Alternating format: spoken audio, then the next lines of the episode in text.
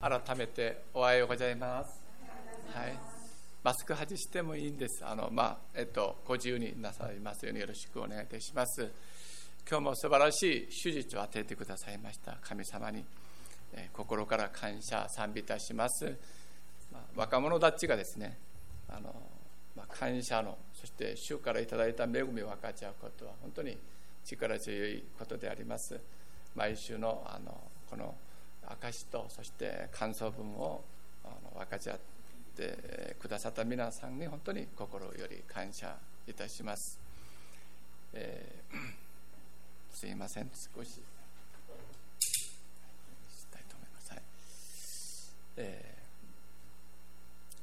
皆さん、本当にあの皆さんはイエス・キリストに出会って自由になっていらっしゃいますか？私はイエス様に出会って本当の自由を今あの味わっていますとそのように話すことができるのでしょうか、えー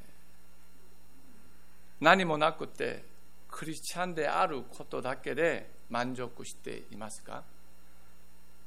何かをしなければならないという緊迫感あの観念とかですね。あのそしてあの緊張感とかあの責められていませんか？私はクリスチャンになりましたのでなんかそうしなければならないということですよね。そして今の状態では私はちょっと難しいとかですね。もうちょっと頑張らないといけないとかその不安とかなんかそのようななんかあのちょっと自分に足りなさのためちょっと悩んでいらっしゃることではありませんか？しかしどのようにすれば良いのかよくわからないそういう自分も今見出していることではありませんか？どうですか、えーイエス様に出会ってクリスチャンになって本当に自由を味わっているのでしょうか？今日使徒パウルのこの告白を書かれたこの聖書箇所を通して私たちの信仰の現住所を確認したいと思っております。キリストイエスのしもべ。キリストイエスのしもべ神の福音のために選び出され人として召されたパウロからと書かれていますよね。あの聖書でキリストまあよくイエス・キリストでキリスキリストよく出ていますよね。キリストというのは油注油注がれたもの油が注がれたものをキリストというなんかの意味ですねギリシャ語でキリストスそしてこれが油注がれたものとの意味ですよねこれは個人の名前ではありません個人の名前ではありませんあの職務を表すあの言葉でありますですから、まあ、大統領どなたって大統領とかですね。何々長官、まあ、あのえっとあえっと文部省のあのなんかまあ大臣である大臣どなたとかですね。そのようなあの職務を表すあの言葉であります。ヘブル語ではメシア。メシアと、まあ、メシアはヘブル語。そしてギリシャ語ではキリスト、まあ、そのようなことでありますのであのこれはあの旧約にあの予言されたメシアであるイエス・キリストをまあ指しています。王としてそして祭司としてそして預言者がそのあの職務に任命される時には油を注がれます。そこで用いられる用いられる油は、まあ、精霊様を象徴していますよね。ですので精霊様油を注がれることは性別された人物に精霊様が下ることをあの示していることでございます、えー、まあ旧約聖書ではあのこの主あのそして王としてあの概念が強いですよね。じゃメシアというあの称号を救済者救済者との意味で用いた時にはあのえっと、旧約時代と新約時代の間を私たちは中間時代と言うんですよ。それが400年ですけど、その中間時代のユダヤ人が、まあ、メシアを待ち望むということで救済者ということを誓いました。それでキリストイエスですよね、イエス。イエスはヘブル語で、あのイエシュアって、まあ、救いの意味です、救い。救いの意味ですよね。あのイエス・キリストの個人の名前はイエスです。ですから、キリストは油注がれたイエスはイエスということですね。ユダヤ人の中で一般に用いられた個人名、あの名前としてよく用いられる名前たくさんありますよね。日本でも。韓国でもたくさんあります。小学校のあの教科書、特に国語の教科書では、誰々一緒に遊びに行きましょう。して、その誰々はあのよくなんかあの知られている、よく使われている名前を使いますよね。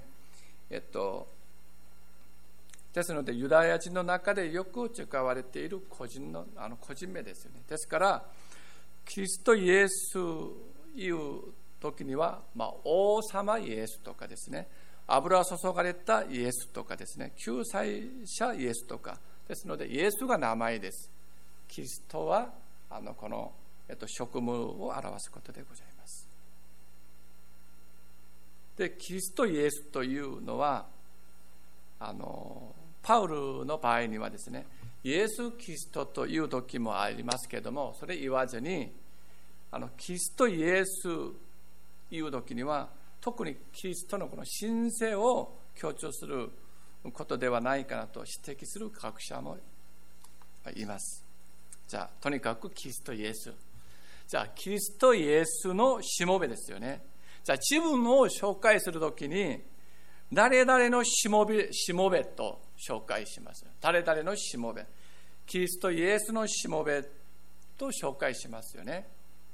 あの、キリストイエスのしもべ、神の福音のために選び出され、人として召されたパウロ。まあ、長いですけども、キリストイエスのしもべ、私パウロをあの自分は紹介しているんですよね。あのこのしもべ自分をしもべとあの紹介するときにはこれがあの恥であればあの紹介しないんですよねけれども自分の誇りとしてそして召された職務として紹介しているんですよねあの言語を調べてみますとこのしもべというのは奴隷の意味ですギリシャ語ではですね奴隷です。まあ、しもべはまあしもべですけれども、奴隷はですね、ちょっとあの私たちはあの感覚が違いますよね。キリストイエスの奴隷、自分を紹介しますよね。あの自分がキリストイエスの奴隷であることを光栄と思っているので、この世のどんなあの地位とか名誉より尊く見なされました。どうですか？私たちは奴隷という地位ですよね奴隷という地位皆さんそれでそれを誇りと思いますか？私は誰々の奴隷です。それでなんかのそれが自慢になっているんですか？どなたの前でもキリストイエスの奴隷私という奴隷それをなんかあの大胆に紹介するすることができるのでしょうか？私たちはあのこの奴隷については反感とか侮辱感を持っているのではありませんか、まあ、奴隷というであればですね自分の自由を手放しします。そして自分の意思を人の意思に服従させるものが奴隷ではありませんか。ですので自分には自由がないんです。そして自分の意思も人の意思に合わせて服従させることであります。この奴隷の反対語が何？奴隷の反対語。奴隷があれば、いれば、主です。主人ですね。主ですよね。主。これ4節には、主イエス・キリスト。4節には、聖なる霊によれば、死者の中からの復活により力ある神のとして公に、えー、示された方、私たちのですか、主。主が書かれています。主イエス・キリスト。奴隷の反対語は主であります。主ですよね。主という単語のうちには、人や物などの所有者をあのはっきりと確実に示していますね。じゃあ、パウロがイエス・キリストの主と認めることは、自分自身がイエス様の所有であること、告白することでございます。使徒パウロはイエス・キリストに出会ってから自分に対する所有権、それ、これ以上自分のものではないイエス・キリストにあると徹底的に認めました。それでこのような告白をします。私たちの中で誰一人自分のために生きている人はなく、自分のために死ぬ人もいないからです。私たちは生きるとすれば主のために生き、死ぬとすれば主のために死にます。ですから生きるにしても死ぬにしても私たちは主のものですと書かれていますよね。そのように告白しています。もはや私は生きているのではなく、キリストが私のうちに生きておられるのです。今、私が肉において生きているの、生きている命は、私を愛し、私のためにご自分をお与えに、与えてくださった神の御子に対する信仰によるのですとまあ、先の方はローマ人の手紙、まあ、これはあのカラカラテア人の手紙に書かれています。パウロにおいてしもべ奴隷が持っている意味は自分の自分を罪から救い出してくださった。キリストに対する純粋な愛から生まれた自発的なあの姿勢が含まれています。パウロは異様人の使徒として召されてローマそして世界を巡りながら苦難と試練をものともせずに福音を述べ伝える途中ですよね。殉教に至ります。じゃパウロは救われた恵みと自分に与えられた召しにこの2つに自分の生涯を導いた理由であります。恵みによって救われました。そして神様から召されました。この2つが自分を導く理由であります。この2つは大切なことであります。今日5節を見ますとですね、この方によって私たちは恵みと人の務めを受けました。ということで私たちは恵み。この恵みが主の恵みによって私たちが救われたことでございます。そして人としての務めそれが召されたものでございます。7節にはこのように書かれていますね。ローマにいるすべての神に愛され召された生徒たちへ。神に愛されていることは神様から愛されて救われたことでございます。そして召されたことは神様が私たちを召してくださったことでございます。神様私たちを救ってくださいます。そしてお一人一人に飯を与えてくださいます。両方同時にですよね。同時にです救ってくださること、恵みであります。神様の愛であります。そして召してくださることも、私たちを救ってくださった目的であります。ただ救われて、この世で生きるものではなくてお一人一人には飯がありますよね飯があります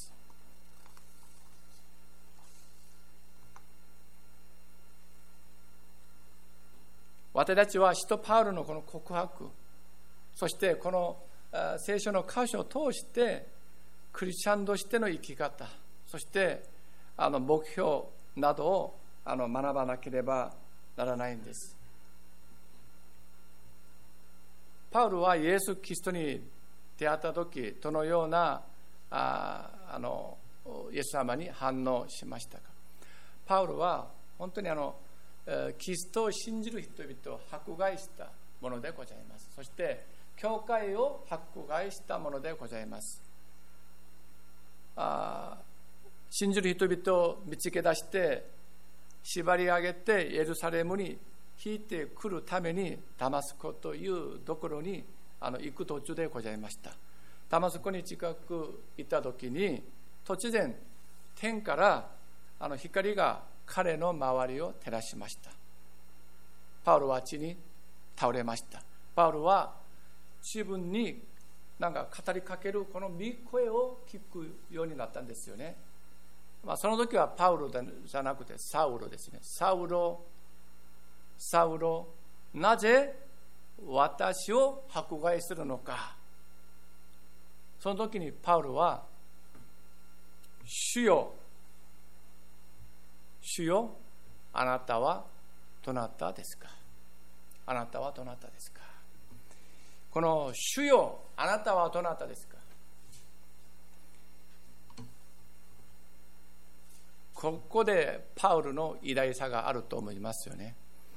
主があの神様がですねイエス様がなぜ私を迫害するのかして私たちであればですねいろんなあの、えっと、反応があるかもしれません。そのあの神様のイエス様の御声に対して。いや私の罪を許してくださいとかですね。あるいはえあのなんかあのいろんななんかあの反応があるかもしれません。その中であなたはどなたですか？あなたはどなたですか？ここでパウルの偉大さがあります。神様はどのようなお方でありますでしょうか。この神様を知ることによって神様を知る人々はこの世で幸せに信仰生活を守っていくことができます。イエス様を知ることで私たちはこの世で本当に幸せに信仰生活を守っていくことができます。しかしイエス様を知ることができないならば本当の信仰生活を送ることは難しいですね。知ることが必要です。あなたはどなたですか？どなたですか？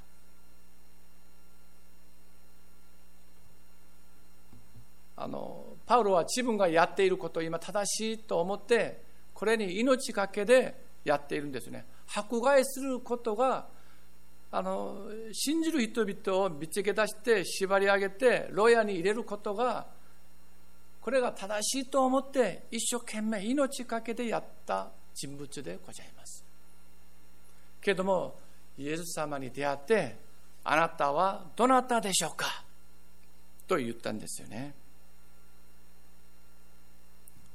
皆さんによってイエス様はどなたですか？イエス様はどなたですか？これが私たちの信仰生活で大切なことでございます。私たちの信仰生活の中でイエス様がどのような方でおられるのかによってあの信仰生活全般的に影響を与えられるようになります。この思いこの告白によって私たちの信仰生活の方向性が変わってきますよね使徒パウロはイエス・キリストのあの直接な出会いによってイエス様を迫害する者からイエス様に忠誠を尽くす者へとなりましたえー、私たちはあのこのように考えていることがありますよね。自分自身が悟って自分自身が勉強して自分自身が何か研究して神様を知ろうとすることを願っているんですけれどもそれは助かることは助かります。聖書についてあるいはイエス様について神様について知ることはできるかもしれませんが神様をイエス様を知ることはイエス様が私たちの生き方に生涯に直接に来られることによって私たちはイエス様を知ることができるのです。使徒パウルのようにイエス様が私たちの人生の真ん中に来られることによって私たちはイエス様を知ることができます。イエス様について研究勉強学ぶことはできるかもしれませんがイエス様を知ることはイエス様が直接に私たちの現場に来られることおいでになることによって私たちはイエス様を確実に知ることができます。ついて知ることじゃなくてイエス様ご自分自身を知ることができるのです。迫害したものが忠誠するものとなるきっかけとなります。これはイエス様を知ることでございます。あの皆さんはイエス・キリストに出会あの出会ったそのあの経験がありますでしょうか？あ出会って私の存在を分かるようになります。そしてあの私を救ってくださったイエス様が私を召してくださったことも分かるようになります、えー、私たち私たちがイエス様を選択していくような形で、まあ、しますよね、まあ、今日も来られることは私の意思があって私があの、えっとまあ、追い求めてきました、まあ、これもあの否定することはできません。けれどもその前にイエス様がそのような心を与えてくださって教会に集うことができました。神様がそのような心を与えられないならば私たちは教会に主の御前に行くことができません。すでに先先にイエス様が私たちにこのように心を与えてくださいます。自分をキリストイエスの奴隷と紹介しました。奴隷です。これはイエス・キリストのために福音のために惜しみなく使えていきたいというその志ではありませんか？聖書はこのように語っていますね。あなた方が私を選んだのではなく私があなた方を選びあなた方を任命しました、まあ、任命までこれはヨハネの福音書です。あの何章何節を話しますと皆さんこれを探すことで集中ができないので 私は。あの一緒にあの探して見るところは一緒に見ますけども。あのあなた方を任命しました。任命する時には職務があって任命しますよね、まあ、先生として国語先生として任命するとかですね。総理大臣として任命するとかですね。文部省の大臣として任命するとか、ね、市長として任命するとかなんかあのそのように任命はどなたかが選んで職務があって任命するのではありませんか？あなた方私たち任命しました。それはあなた方が行って実を結び行って実を結びその実が残るようになるためまたあなた方が私の名によって父に求めるものをすべて父が与えてくださるようになるためですとあのこれはイエス様のお言葉でございます。皆さんをここに導いてくださった方は神様です。そのような志そのような願いそのような全ての環境を守ってあのくださったこと方がイエス様神様でございます。金曜日も地震があったんですね。金曜日です。でしたよね。地震がいつ起こるのかわからないんです。私たちは地震6強甲子市はあの観測できましたし益城町は7が地震7ですよね。7理解通りました。水害もそうです、まあ、甲子は、まあまあ、できるあの、えっと、比較的にあの安全なところですですけれどもわからないんです。わかりません。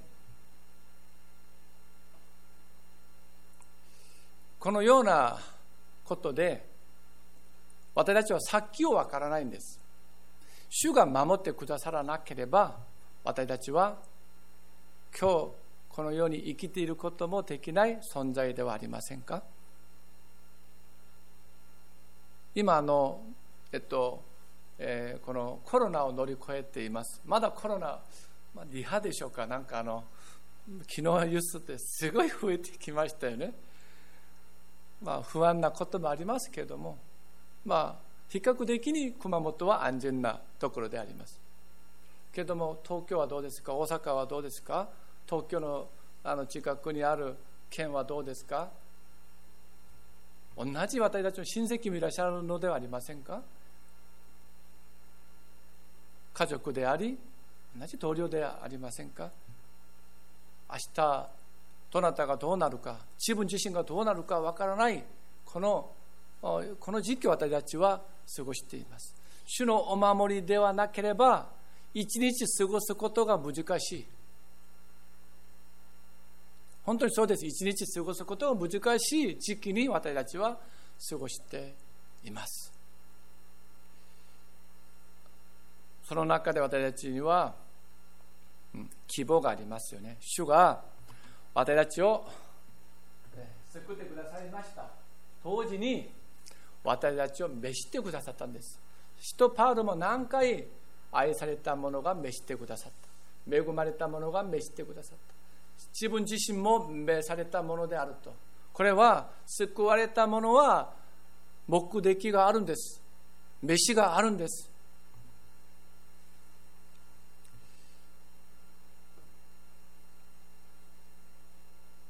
はっきりと言いますと召しがある限りに限り限りにですね。召しがまだ残っている限りには死にません。これを信じればいいいいんですよ。信じてくださいますよ召しがある限りには死なないんです。ですからコロナも私を控える。コロナが私たちを控えるようになるんですね。飯があるので神様の見てに全てがあるんですね。私たちを救われた目的があるのです。飯があるならば死にません。もし飯が的された時にはイエス様も蒼天されました。使徒パウルも殉教されました。私たちも殉教されるかもしれませんが日本ではまあそんなことはないと思いますがその時に私たちは召されます。その時がいつかなるかは分かりません。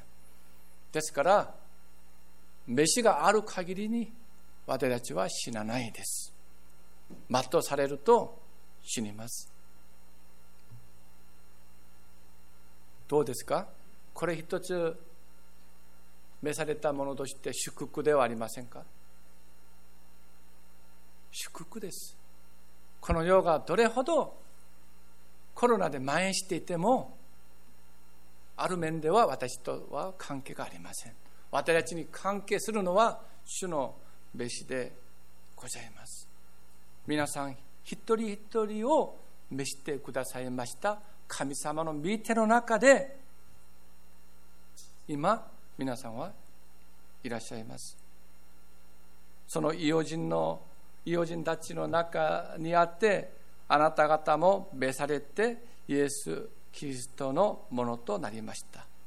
イエスこれはあの6節6節ですよね。イエス・キリストのものとなりました。イエス・キリストのものです。どなたでもこの世に生まれた一人一人にはその役割その職務職務が必ずあります。その飯にふさわしくいけばいいです。主が私たちを職務を与えて召してくださいますよね。それでその飯にふさわしくいけばいいです。わあ私は足りないんです。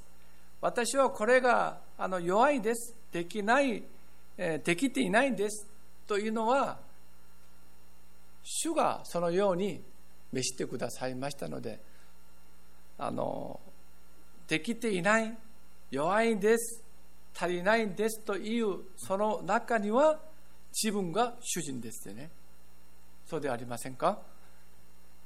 けれども足りなくてもあの弱くてもできていなくても主が与えてくださったので主が責任を持つ方ではありませんか？ですから私たちを導いてくださいます。ですので弟子にふさわしく生きることが私たちのこの世でのあの生き方でございます。どなたでもイエス様にあの出会った経験があると思います。病気を通してですね人間関係を通して夢の中で教会での集会や礼拝を通して聖書の牧師や浄土を通してあるいは聖書の御言葉を信じるようになる。そして聖書のあの神様の存在を信じるようになる。そのことが私たちをなんかの体験でありますけれどもイエス様を信じる人々はこのような体験が必ずあります。どなたでもですね。もしもしですねこれがないならまだイエス・キリストを信じていないかもしれません。ですのであの皆さんどうですか？召してくださった神様に出会うとあの私たちは神様のものであること自体が大きな喜びでございます。使徒パウルはキリストイエスの奴隷であることさえ誇りとして人々に自分を紹介することでございます。召されたものでございます。そうするならばふさわしくいくことであればですよね。私たちはあの主がその時その時私たちに恵みを与えてくださいます。必要なことを与えてくださいます。何がすごく重要なことでしょうか。私たちを任命しててくださった方がイエス様ですから私は足りないとかですねできていないとかですねそれはいいわけです。主が命じてくださったのでそのまま行けば主が先に先に先に必要とするものを与えてくださいます。私たちは勇気がなくて大しくあれ強くあれおののいてはいけません。なぜそのように私たちに恐れてはいけませんと。365回だと聞いています。それが聖書にはですね、恐れてはいけないというその内容はですね。探してみたことはありません。なぜ、どうしてそのように私たちに話してくださいますか？ふさわしくいけばいいです。職務は何でしょうか先生？難しいです。私は総理大臣とかあの文部省の大臣ではなくてあの家でお母さん素晴らしい職務ではありませんか？そのお母さんの下の中で一人一人がこの日本を担っていく一人になりますよ。どうですか？この神様の国を担っていく一人一人になりますよ。ですからお母さんの職務はいや私はお母さんとして足りないです。じゃなくて子供がいるならばふさわしく行けばいいです。その時その時主が与えてくださいます。主が与えてくださいます。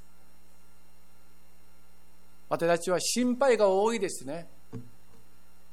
大しくわれちょゆくわれ恐れてはいけません。私があなたの神だからと主が私たちに話してくださいます。今あのえっといらっしゃるその場所任されたその役割がありますよね。教会でもあります。家でもあります。職場でもあります。そのままある面では堂々と行けばいいです。それで奴隷になってもいいです。なぜそうでしょうか？主がすべての恵みを必要を与えてくださいますからそうです。この人パウルが書いた書簡とか聖書新約聖書を見てくださいませんか？いつ使徒パウルが自分は足りないことで物が足りないで自分が足りないことで宣教ができなかったと書いたところがあるのでしょうか。ないんです。使徒パウルも人間的に見ると優れたが優れたところもありますけどそうではないところもありますよね。けどもふさわしく行く時に主がその時その時全てを与えてくださいました。私たちもそうです。ですので奴隷であることを誇りと思ってですね主の奴隷です。人の奴隷じゃなくてキリストイエスの奴隷ですからそれが自分には誇りです。イエス・キリストがお一人一人を召してくださいました。そのまま歩んでいけばいいんです。先生迫害があればどうですか？どうどうしますか？苦難に出会うと試練に出会うとどうですか？いや試練の道でも主が逃げる道を与えてくださいます。それを乗り越える力を与えてくださいます。それを乗り越える恵みを与えてくださいます。堂々と行けばいいです私たちは。いつもとどまっていかないことが問題ではありませんか？他の人々は私の状況を知らない。そうです。誰が私の状況を全て知る方が家内ですか？家内も全部知らないんですよね。申し訳ないんですけど。逆に私も家内を100%知りません。ご主人様100%知っていますか？人間としては無理です。けれども堂々と召されたものとしていけばなんとかなんとかなりますよ奇跡が起こります恵みが与えられます主の御言葉が成就されることをその場で体験することができるのです。ですから、しもべでもいいのではありませんか？奴隷でもいいです。奴隷でなっても、主がすべてのことを満たしてくださるので、自分の心は満ちているんです。このローマ字の手紙を書く、書いている時の、この心境、イライラしながらこれ帰ったとは思わないんですよ。満たされて、満たされて、奴隷でも満たされて、奴隷でも満たされていくことではありませんか。これを考えるときに、私たちは死なないんですよ。アーメンですか？アーメン。死なないんです。あの、永遠に死なないんじゃなくて、コロナとかですね、この心配しなくてもいいんです。まあ、けれども、予防のためにきれいすることはしてください私はコロナなんかすすいますすいますそれは傲慢ですよけどもこれをこあの怖がる存在ではないことを話したいんですね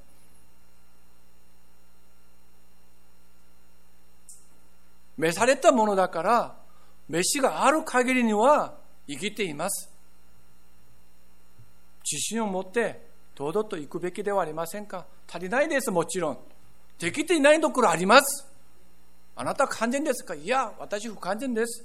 不足しているところあります。けど召されたものです。主が責任を持って行くたび行くたび私を祝福してくださいます。必要を与えてくださいます。恵みを与えてくださいます。それであれば幸せな人生ではありませんか？まだ問題はあります、周りには。まだきついこともあります。辛いこともあります。けれども、それが私たちを倒すことができないんですね。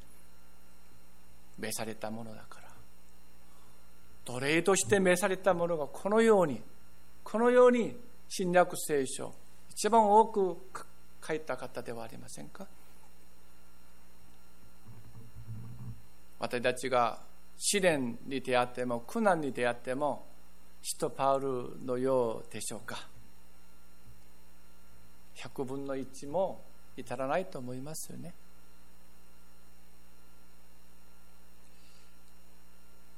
ですのでキリストイエスのあのしもべである奴隷であることを感謝いたします。教会のそして三国のために本当にあの使えていらっしゃる方々夜遅くまでご奉仕なさる方々。私は尊敬しているんです。尊敬しています。それが素晴らしいことですよ。それができていることが嬉しく思わないですか？嬉しいではありませんか？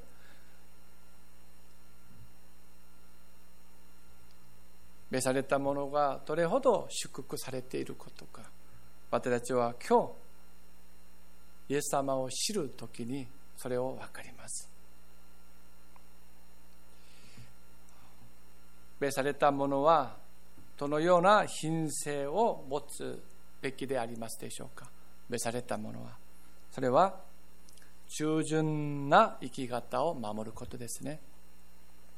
しもべ奴隷はいつも主人に従順にすることです。自分の意思はないんです。自分のあの志がないんです。主の志が自分の志。主の夢が自分の夢。主のああのこの喜ばれることが自分に喜ばれることです。これ従順な姿です。奴隷は自分の思いや意志がありません。ただ主人の思いや意志に沿って働きます。従順に行く時に道は開かれます。これが偉大なことです。奇跡です。従順に行けばこの道は絶対開からない。開けません。という道が開かれます。信じますか？アメン。本当にそうです。従順に行けば、えー、そうかな、これが開かれるのかな、と思う、その道が、なんか開かれるんですよ。ですから奴隷になってよ。かったのではありませんか？従順にする人には主の守りと支えがあります。ですから従順に行きましょう。周りの人々と、ま、周りの人々がどのように話しても私は召されたものだから従順に行きます。2番目としては謙遜です。この謙遜は神様の見前での謙遜です。神様の見前での謙遜は人が見ていないところで謙遜する姿でございますよね。人が見ている時にも、ま、謙遜であれば最高です。人が見ていないところでも謙遜。